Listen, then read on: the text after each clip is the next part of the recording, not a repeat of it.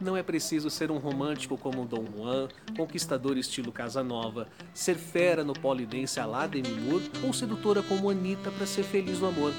É preciso ter amor próprio para se aceitar como você realmente é, do que você gosta realmente. Nutra seu amor próprio. Sendo mais confiante, você saberá se abrir melhor para acolher esse sentimento e suas escolhas vão surgir mais naturalmente. Não deixe erros do passado impedirem você de ser feliz. Perdoe a si mesmo, se permita amar, viva feliz esse dia dos namorados, com ou sem alguém para chamar de seu. E lembre-se, o amor não é posse, mas apesar de ser livre, ter sempre vontade de voltar para os seus braços. Eu sou Renato Silva, porque inovar, motivar e amar é preciso.